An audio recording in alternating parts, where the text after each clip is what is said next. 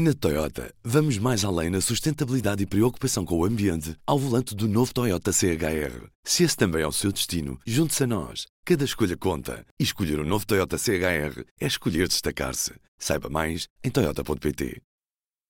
P24, edição de quinta-feira, 14 de junho. Apresentamos a nova gama de veículos híbridos plug-in. Uma tecnologia que veio para mudar o futuro. BMW iPerformance.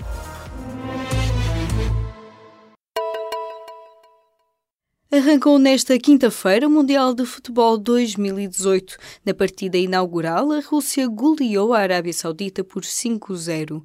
O primeiro jogo de Portugal é já na sexta-feira, às 7 da tarde, contra a Espanha. Segue-se Marrocos na próxima quarta-feira, 20 de junho, e o Irão no dia 25. As apostas da imprensa internacional apontam para o Brasil como grande favorito ao título. As casas de apostas dividem-se entre a seleção canarinha e a alemã. Já a BBC, que construiu um palpite, tendo como base estatísticas e tendências dos mundiais passados, aponta para a Bélgica. Subiu para 50 o número de vítimas mortais dos fogos de outubro do ano passado. Uma mulher que estava internada no hospital de Coimbra morreu nesta quinta-feira. A vítima tinha ficado com grande parte do corpo com queimaduras nos fogos da zona de Oliveira do Hospital. No ano passado, ao todo, os incêndios provocaram pelo menos 116 vítimas mortais em Portugal.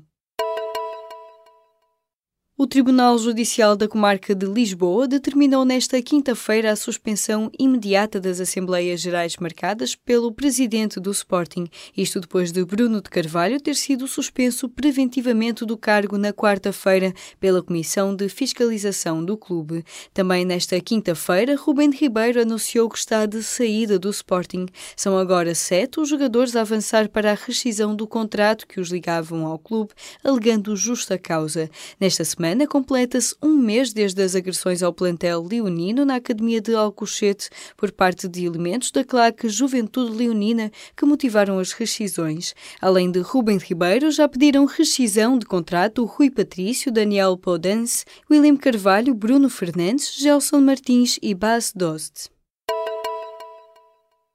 O Banco Central Europeu anunciou nesta quinta-feira que vai abandonar o programa de compra de dívida pública no final deste ano. Em compensação, garantiu que as taxas de juro vão manter-se ao atual nível muito baixo, pelo menos durante mais um ano. O fim deste programa de estímulo financeiro já era esperado por muitos investidores e analistas, agora que as economias europeias têm tido um desempenho mais forte. A Comissão de Inquérito às Rendas da Energia aprovou nesta quinta-feira a audição de 100 personalidades. Todos os primeiros ministros entre 2004 e 2018, incluindo António Costa, vão ser ouvidos no Parlamento. A Comissão Parlamentar de Inquérito ao pagamento de rendas excessivas aos produtores elétricos é presidida pela deputada do PSD Maria das Mercês Borges. A Câmara Baixa do Parlamento da Argentina aprovou nesta quinta-feira a lei que legaliza o aborto até às 14 semanas. A nova lei passou com uma margem apertada depois de um intenso debate sobre o tema que tem dividido o país. A lei tem ainda de passar pelo Senado para entrar em vigor.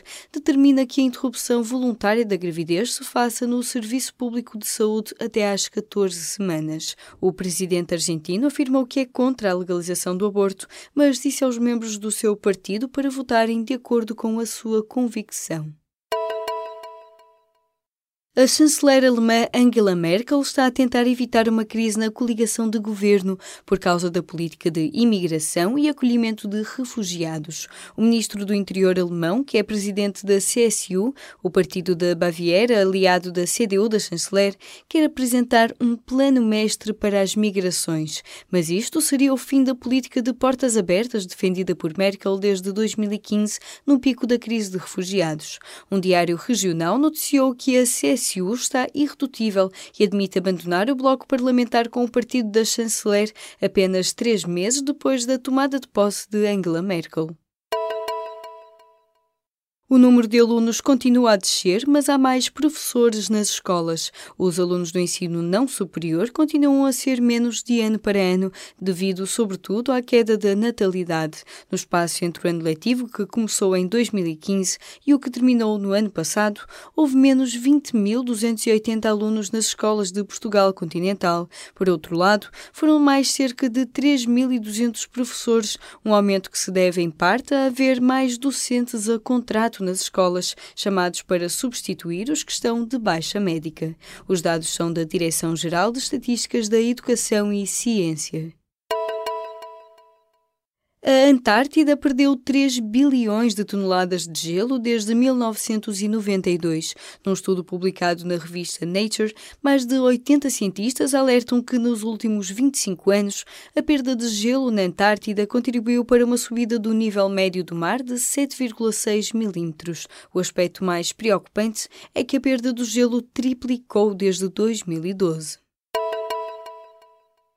O Centro Português de Fotografia, no Porto, abre portas à exposição Frida Kahlo As Suas Fotografias para ver de 6 de julho a 4 de novembro. São 241 imagens do acervo pessoal da artista, que estiveram mais de 50 anos fechadas na Casa Azul, o atual Museu Frida Kahlo, onde a pintora mexicana vivia. As fotografias foram captadas por artistas como Man Ray, Edward Weston e Brassai e retratam momentos importantes e da intimidade da vida de Frida Kahlo.